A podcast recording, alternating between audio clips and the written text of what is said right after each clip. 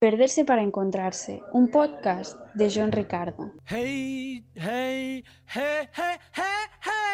Hola, ¿qué tal? Sé muy bienvenido o bienvenida a un nuevo episodio de Perderse para encontrarse, la guía para hacer cuando no sabes qué hacer. Yo soy John y me place acompañarte el día de hoy, un lunes más, un comienzo de semana más. Hoy con el episodio 30, un episodio especial. Pero antes de comenzar, te recuerdo o te anuncio si es la primera vez que escuchas uno de nuestros episodios, que este es un espacio donde aprovechamos las buenas películas, las buenas series, las buenas novelas, en fin, las buenas historias para aprender un poco más sobre salud mental y desarrollo personal. El día de hoy tendremos un episodio un poco diferente, un poco más especial, un episodio en el que lamentablemente no tendremos el acostumbrado análisis de película, pero que es como un sueño frustrado que siempre tuve. Y es que quizá algunos no lo saben,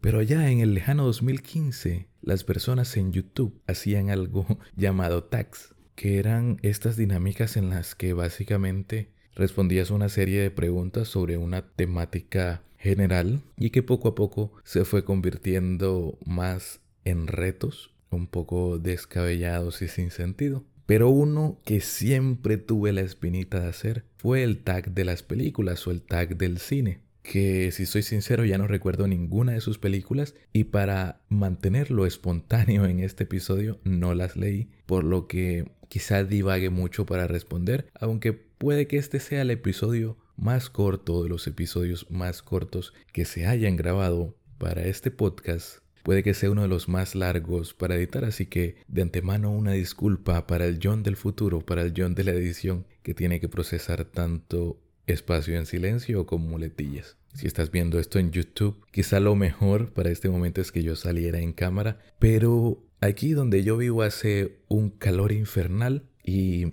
y el aire acondicionado no es mucho de mi agrado y mi ventilador no es el más silencioso del mundo. Así que para que no me veas jadeando y sudando como un cerdo, te dejo estas fotos mías en diferentes poses para amenizar un poco la escena. Hago este especial ahora porque como este es el episodio 30, ya es un número significativo, ya es un número significativo, ya pueden haber alrededor de 20 horas, quizá un poco menos, de material en este podcast, pero hay una cantidad de episodios significativos como para que no puedas acabártelos en un día. Hay la cantidad de episodios necesarios para acompañarte en un viaje, la cantidad de episodios necesarios para que escuches uno diario por un mes completo. Si has escuchado alguno de los anteriores, te agradezco muchísimo, pero sobre todo espero que te haya sido de utilidad. Y en este más que todo, espero que me conozcas y espero conocerte porque también espero conocer tus respuestas aquí abajo en la caja de comentarios o en la encuesta de Spotify. Y bien, sin más dilación, comencemos de una vez por todas con este tag el tag de las películas. Pregunta número uno. ¿Cuál es tu película preferida? y comenzamos muy difícil. No sé si lo he mencionado aquí, pero en otro podcast del que hago parte, que se llama Watch Boys, ya he mencionado varias veces con series, películas y lo que sea, que me cuesta tener un preferido, un único preferido. Es más, me cuesta hasta organizar mis preferidos. Suelo hacer un top 5 o incluso un top 10 y no darle un orden definitivo. Así que esta pregunta es muy difícil y sale pues de inicio. Pero sin duda mencionaré cinco que sí o sí podrían ser mi favorita definitiva de toda la vida. Ojo, mi película favorita, pero no considero muchos de estos casos que sean la mejor película que he visto. Entre ellas estaría El curioso caso de Benjamin Bottom, La vida secreta de Walter Mitty, About Time o Una cuestión de tiempo, como la conocemos aquí en Latinoamérica, y La La Land, que fue una de las últimas veces que sinceramente estuve completamente abstraído y salí maravillado del cine. Creo que con esa película comprendí, o recordando esa película, comprendo eso que dice Tarantino de que la experiencia del cine en sí es diferente, es casi ritual como si estuviéramos en una misa o algo por el estilo. Pregunta número 2. Escena preferida de esa película. bueno, como mencioné varias películas, pues vamos a tratar de mencionar una de cada una. En el curioso caso de Benjamin Boron, muy difícil. Creo que la escena final, cada vez que vuelvo a ver la película, tiene mucho más sentido, así que me decantaría por ella. Que es toda esta escena final, toda esta escena donde la hija de Benjamin lee esta carta donde le dice que nunca es demasiado tarde o en el caso de Benjamin, demasiado pronto para volver a comenzar. Y donde dice que hay personas que bailan, otras que son artistas, otras que son madres. Esta creo que sí es la escena final de la película, pero por lo menos este último discurso. Con la de Walter Mitty, pues me iría con esa escena final de la revelación de lo que hay en ese negativo 25 o 28, sé que era 20 algo, donde creo que es la parte más poderosa de toda la película. Y sí, creo que cuando vi esta película me di cuenta que soy fan de, de estos pequeños momentos, de esta exaltación de los héroes de la vida cotidiana, de estos pequeños actos, como el de hacer tu trabajo lo mejor posible para hacer brillar a los demás. Y en La La Land, sin duda el momento de este montaje final, cuando Sebastián y Mía se miran e imaginan cómo hubiera sido la vida estando juntos, con todo este montaje que lo acompaña esta pieza musical que creo que se llama epílogo, pero no es un epílogo, o no sé. Para mí es parte del final de la película, pero tal vez sí es un epílogo porque es como un encontrarse después del final de su historia.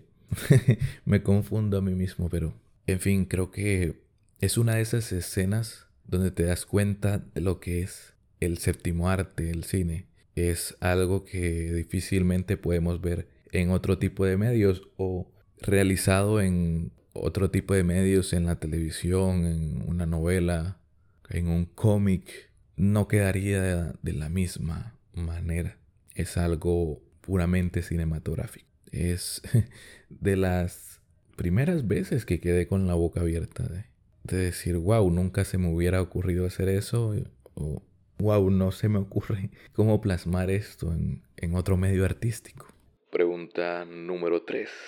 ¿Quiénes son tu actor y actriz preferidos? Aquí me la pones difícil porque no soy tan fan de los actores.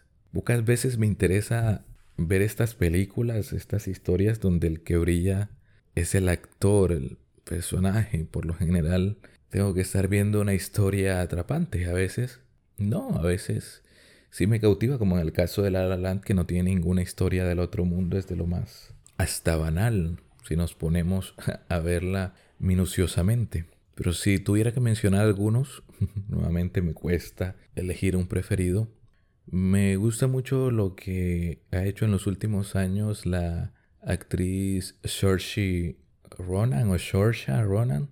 Creo que hasta los Yankees tienen problemas para pronunciar su nombre y creo que ella es de ese tipo de personas que ya le he dejado de interesar que pronuncien su nombre mal, pero es esta chica muy recordada por la película Desde mi cielo, que en este último año se volvió a poner en tendencia, se volvió a ser muy popular. Emma Stone también, aunque últimamente no la he visto en muchos proyectos, pero también me encantó mucho en esos años, en, esos años aledaños a La La Land, lo que hizo antes y lo que hizo justo después. En Cruella no la he visto, pero dicen que estuvo bien. Y de actores me voy por la nostalgia, me voy por lo clásico. Yo fui criado con cine de acción ochentero, así que viejo, no puedo no mencionar a Sylvester Stallone y Arnold Schwarzenegger.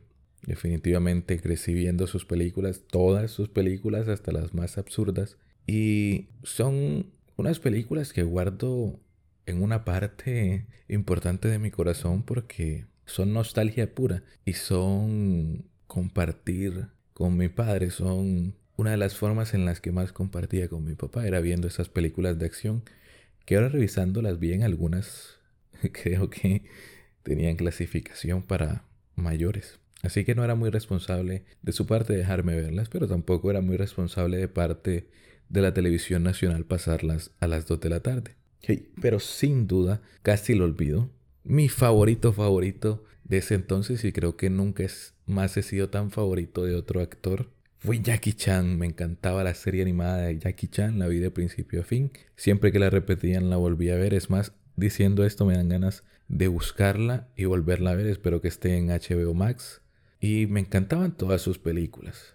Su estilo chistoso de pelear e incluso su vestimenta blanca, que era como un sello personal en sus películas, por lo menos en sus películas de Hong Kong y en las primeras películas que hizo en Hollywood.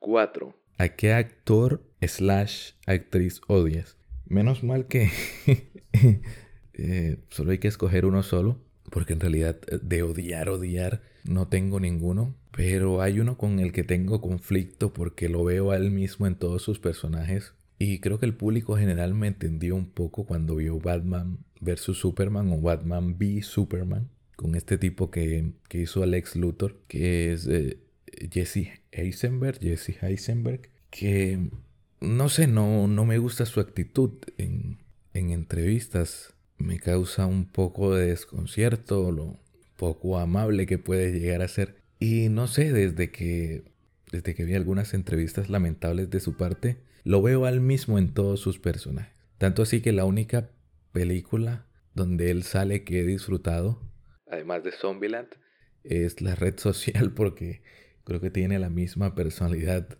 de Zuckerberg o la personalidad que nosotros creemos que tiene Mark Zuckerberg, el creador de Facebook o el fundador de Facebook. De ahí en más, creo que ninguno. Como dije, no estoy tan al pendiente del mundo de los actores y actrices per se. Si me preguntaras por un personaje, ahí sí tendría una lista, pero muy, muy larguísima. Número 5. ¿Quién es el mejor director de cine?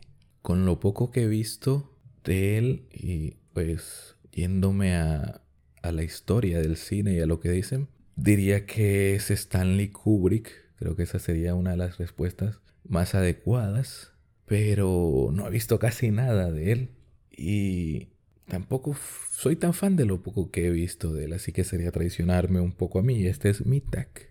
No es como para que respuestas políticamente correctas o políticamente esperadas o cinéfilamente esperadas, porque a veces los cinéfilos, joder, cuando das una respuesta que no les parece, te tratan de ignorante, pero de una forma muy fea. Pero de los que he visto la mayor parte de su trabajo, creo que el mejor es David Fincher. Sin duda es uno de los mejores directores, no solo de nuestros tiempos contemporáneos, sino de todos los tiempos. Y lo digo porque lo he disfrutado como un espectador ocasional, cuando no era así como un fan del cine tan clavado, y lo disfruto ahora aún más cuando ya tengo más referencias cinematográficas. Y lo que hizo en Gone Girl, uff, wow, Ahora que menciono Gone Girl o Perdida, me gustaría retroceder un poco y, hacer una mención honorífica a, la actriz de Gone Girl, que no recuerdo su nombre y me da flojera googlearlo, pero sí que es la actriz que más me ha sorprendido porque la vi primero en esa película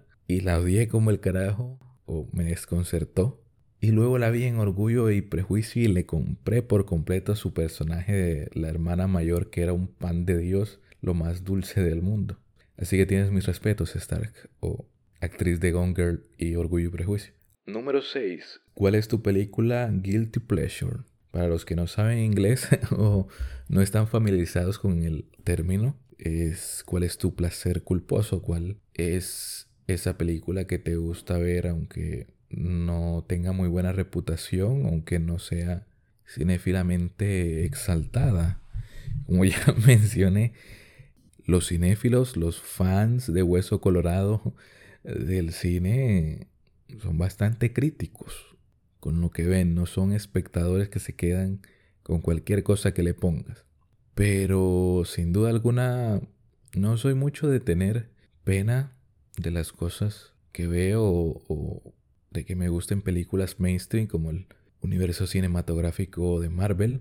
Pero sin duda alguna uno que fue por mucho tiempo mi placer culposo porque sí me daba pena decir que era muy fan y sigo siendo muy fan de de la, de la trilogía de High School Musical, creo que ya no es tan mal visto. Creo que ya no es tan así. Creo que ya no da tanta pena admitirlo. Ya la generación de High School Musical somos adultos y lo recordamos con nostalgia, así que no nos da pena admitirlo.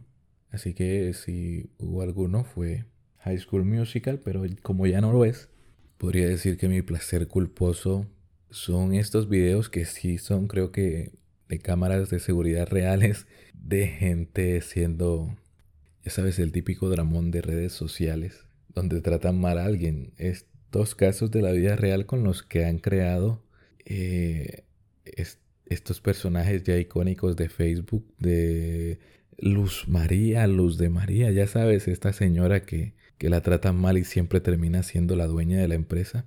No me gusta ya esa ficción distorsionada, pero sí los, me atrapan esos videos de no sabes lo que le pasó a este hombre y que sí es un video real de, de cámaras de seguridad reales o de cámaras de policía reales, porque en los Estados Unidos tienen cámaras todos los policías.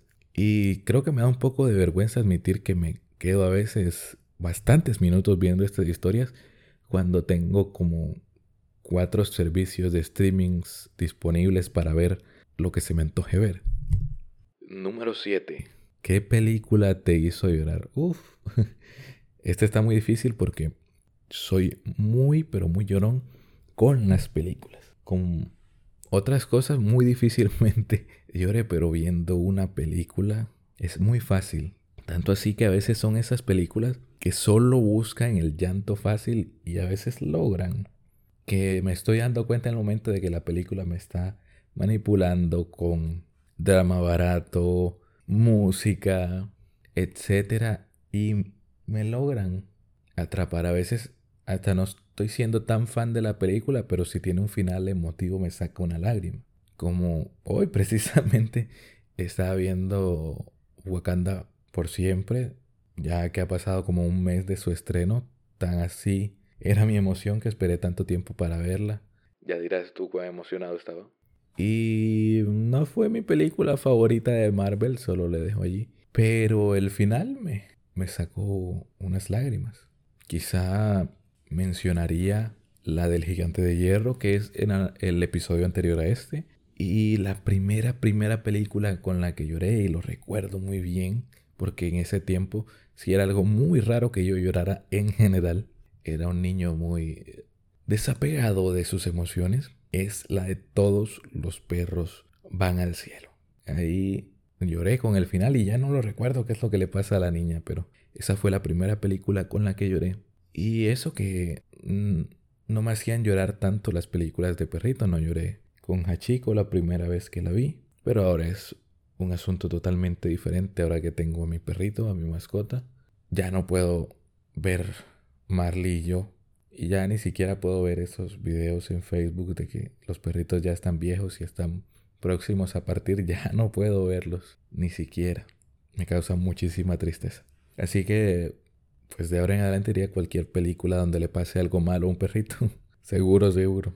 Pregunta número 8. ¿Cuál es el personaje que más te aterró? Creo que es la pregunta más difícil. No sé cuántas veces he dicho esto en este tag. Pero sí es difícil para mí responderla, porque estos personajes aterradores y desconcertantes a veces los veo hasta con interés como objetos de estudio, como buscando a veces hasta, no literalmente, pero sí buscando a veces hasta el DCM5, que es el manual de diagnóstico de los trastornos, y empezar a ver que tantos informaron los guionistas y los escritores sobre este tipo de personas. El cine de Hollywood en especial le encantan los psicópatas, los esquizofrénicos, todo este tipo de trastornos mentales que son muy llamativos, las personalidades múltiples también. Me desconciertan muchos como Hannibal Lecter, pero también a veces me deja atónito, especialmente el de la serie de Hannibal con con Max Mikkelsen, este tipo, el del meme de joder es cine, donde su motivación muchas veces es ver qué pasa. Este dice Alfred de hay gente que solo quiere ver el mundo arder. Recuerdo mucho una escena donde para decidir si dejaba vivir a, alguien, ya ni siquiera me acuerdo a quién dejó vivir, pero me acuerdo que lo dejó, lo dejó o la dejó vivir porque lanzó una moneda al aire. De los libros sí hay muchos, muchos que me desconciertan, pero del cine los que me aterran en realidad me generan mucha curiosidad e interés. Así que esta no sé cómo responderla. Paso. Pregunta número 9. ¿Cuál es la película que amas pero que todo el mundo odia? Mm. Tengo algunas que, que sería la pregunta opuesta, decir que, que no me gustan y que muchos o todos aman. No sé si está aquí, pero esta está difícil porque la saga de Rápido y Furioso no es que todo el mundo la odie, solo los que se creen críticos de cine, pero al público en general le encanta, así que creo que no entraría aquí. Si tuviera que mencionar una, diría, por decir algo, un cuento de invierno, porque esa no la vio nadie. creo que la vio el director, los actores y yo. Eh, literalmente todos los que le he preguntado o se las he mencionado ninguno la conoce. Es más, busco el hashtag en Instagram y solo aparecen las ilustraciones de una chica que al igual que yo fue muy fan de la película. Pero ya no sé, la última vez que la topé en HBO, como que la pasé, no me quedé viendo el final de la película. Diría que es... Pregunta número 10. ¿Cuál es tu película animada preferida? Joder, qué difícil. Porque aquí también podría agregar las películas de anime. Pero así improvisadamente un top 5. Ahora no saco 5 películas. Diría que 5 centímetros por segundo, que es una película de anime. No sé, un mediometraje. Tampoco es tan larga, creo que son 45, 50 minutos y básicamente son tres cortos pegados, pero que son sobre un mismo personaje.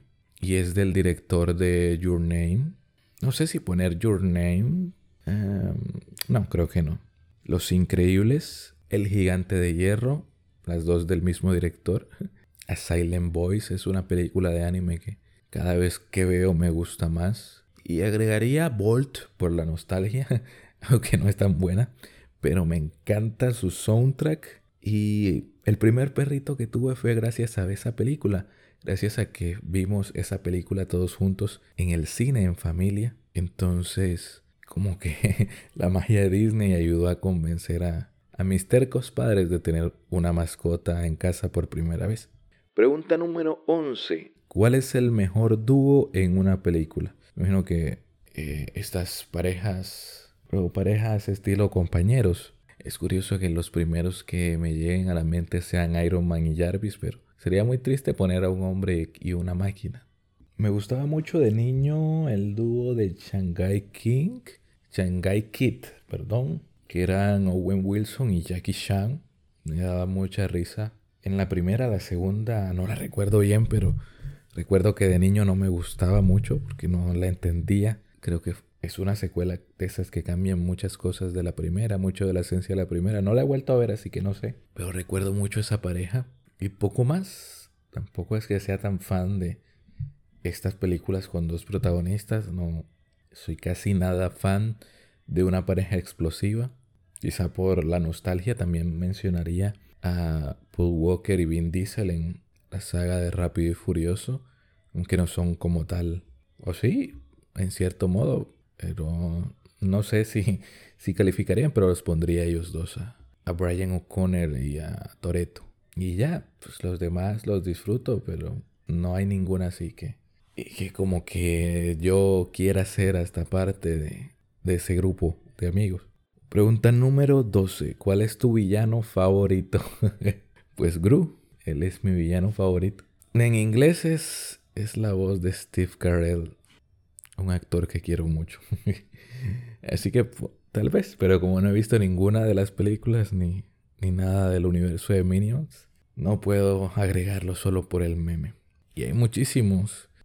como decía, me, me llama mucho la atención. Es más, hace un, par de años, cuando iba a empezar a hacer videoensayos, y no lo hice, lo dejé ahí archivado. Incluso el primer videoensayo que escribí era sobre los villanos. Me gustaba mucho, aunque voy a sonar como morra básica, El Joker de Ledger, sí, fue un villano que marcó época y justificadísimamente. Luego a veces se desvirtúan este tipo de personajes porque ah, lo, sigue cualquier tipo de persona, pero, pero eso no quita lo buen personaje que fue. Y lo mucho que te hace pensar a su filosofía al final, aunque sea un anarquista. Ken Mosley del Gigante de Hierro sin duda alguna es un gran villano porque lo desprecio cada vez que lo veo y ahora que la volví a ver siendo adulto lo desprecio aún más. No, no pasa como otros que los entiendes ya cuando eres adulto. No, a este tipo no. Se ve que está diseñado para que no tengas nada, pero nada de empatía por él. Y pues mencionaría a Gary Oldman, que ha hecho como 25 villanos que los ves y no creerías que es el mismo actor. Así que lo agregaría él en general. Pregunta número 12 más 1. ¿Cuál fue el final de una película que más te sorprendió? Medio que spoileé eh, esta respuesta, pero entre ellos está La La Land por esa puesta en escena final. Es el final, no es como que el giro de trama de tu vida, pero sí es un espectáculo visual impresionante. Así recientemente, el final de La Bruja, de The Witch, también me, me encantó la película en general, pero este es un final que resignifica la película. Y son un fondo negro con unas letras. O no recuerdo si era una voz en off. Creo que eran unas letras. Aquí donde dice que está basado en los relatos reales de, de los juzgados sobre los casos de brujas. Y es una película sublime y te la resignifica solo con unas palabras, literalmente.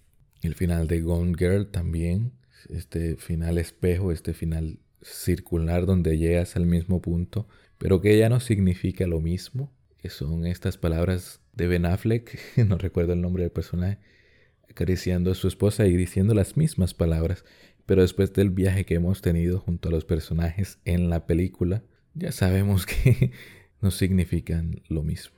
Y son las mismas palabras. El final del curioso caso de de Benjamin Bottom, sublime, montaje final y básicamente los finales de mis películas favoritas y unos más. Y sí, lastimosamente llegué muy tarde a muchos de los finales más épicos del cine, ya llegué spoileados como giro de trama de Darth Vader o lo que es Bruce Willis en El sexto sentido. Básicamente ya me sé todos los giros de trama de las películas de M. Night Shyamalan y no he visto muchas de ellas. Pregunta número 14. Recomiéndale una película a alguien y di a quién. Joder, qué pregunta tan banal, pero al mismo tiempo qué tan buena pregunta. Especialmente en el podcast. Vamos a, a redirigirla un poco. Te la voy a recomendar a ti que me estás escuchando. Si estás en determinada situación, ¿vale? Si estás pasando por un momento de estancamiento, indecisión, alguna crisis existencial, te recomiendo Siete años en el Tíbet. Si eres una persona que piensa mucho y te cuesta pasar a la acción, te recomiendo La vida secreta de Walter Mitty. Si tienes esta especie de sensación de estar buscando algo y no sabes qué es, esta sensación que en realidad es un deseo profundo de salir de la zona de confort te recomiendo The Truman Show. Si tienes algún familiar que sufre por las adicciones, te recomiendo My Beautiful Boy. Si estás enamorándote o estás enamorado, enamorada de una persona que jamás te imaginaste, te recomiendo Before Sunrise y toda la trilogía en general. Si te preocupas mucho por lo que hubiera pasado y te encanta decir si hubiera hecho esto, esto y aquello, te recomiendo 17 otra vez no es la película más profunda, pero a punta de risas y carcajadas te hace reflexionar sobre eso, te lo aseguro. Pregunta número 15. ¿Cuál es tu género preferido y cuál es tu película preferida dentro de este género? Tengo un género preferido como tal, pero si, si junto mis películas favoritas van más o menos como en este camino del héroe, no es un género, pero es algo o el coming of age, este, esta llegada a la madurez, que es básicamente otra especie de viaje del héroe. Así que hay muchas películas para, para mencionar con esta temática o este estilo narrativo. Sé que estoy haciendo trampa porque no es un género, pero no soy así tan fanático de ningún género. No soy fan de Hueso Colorado del terror ni del thriller psicológico. Me encantan las comedias, pero me saturo rápido de ellas y cada vez soy más selectivo con ellas. Las películas de romance ya las cuestiono demasiado. Entonces debo decir, el viaje del héroe siempre me cautiva, siempre funciona la vieja confiable. Y que si no sabes qué es el viaje del héroe, más adelante vamos a hablar de él en próximos episodios. Ya no para este año, sino para el siguiente, pero ya tú has visto el viaje del héroe en todos lados, si has visto Iron Man, si has visto Star Wars, si has visto El Rey León, muchas, muchas las películas donde el protagonista pasa una prueba y salva el día al final. Así que creo que recomendar alguna o la, mi preferida dentro de este género, pues ya las he dicho en mis películas favoritas. Y pregunta número 16 y última pregunta. ¿Cuál fue la primera película que viste en el cine? No lo recuerdo. Eh, me acuerdo cuál fue la primera película que casi veo. Iba a verla y no pude verla, que fue la película de Garfield, donde aquí hicieron una promoción impresionante o caí muy fácil en, en la publicidad de la película y no sé por qué tenía tantas ganas de verla, pero al final no pudimos verla en el cine porque no teníamos dinero suficiente para las tres boletas, los tres tickets del cine. Entonces volvimos a casa sin ver la película y nunca vi esa película. Y creo que fue un bodrio, así que menos mal que no gastamos nuestros pocos pesos en ver esa película. Creo que Los Cuatro Fantásticos fue una de las primeras, esa donde Chris Evans, el Capitán América, fue la antorcha humana. Recuerdo que la segunda de Los Cuatro Fantásticos la vi con la sala sola, solo estábamos mi papá y yo. Recuerdo perfectamente, la vimos la función de las 12 del mediodía. Creo que todo el mundo decidió almorzar y nosotros ver esa película. Y la última, pues, Wakanda por siempre, que la vi hoy. No está en las preguntas, pero por si tenías curiosidad. Y bueno, con eso acaba el tag. Fue muy divertido, más divertido de lo que imaginé. Creo que divagué más de lo que imaginé. Aquí en grabación bruta se fue mucho tiempo. No creerías que se fue más de una hora en grabación cuando esto va a acabar siendo muy corto. Diría que a lo sumo 15 o 20 minutos. File épico terminó siendo mucho más tiempo. Pero espero que lo hayas escuchado, espero que alguien esté escuchando hasta este punto. Gracias por escucharme, gracias por querer conocerme un poco más. También quería que nos conociéramos un poco mejor, ya que nos estamos escuchando frecuentemente cada lunes. Espero el episodio 50. Espero que llegue a mitad del próximo año. Espero, espero. Espero tener por lo menos la regularidad de este último semestre, donde hicimos del episodio 12 al 30. ¡Wow!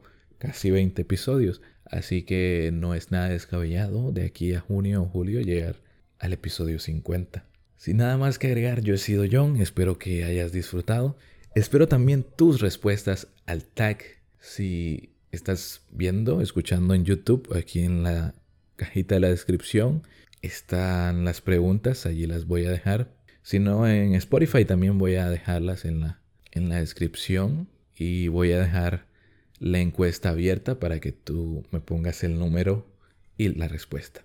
Eso sí, otro episodio especial y diferente de perderse para encontrarse, la guía para hacer cuando no sabes qué hacer. Te recuerdo que yo he sido John y si no nos volvemos a ver, buenos días, buenas tardes y buenas noches.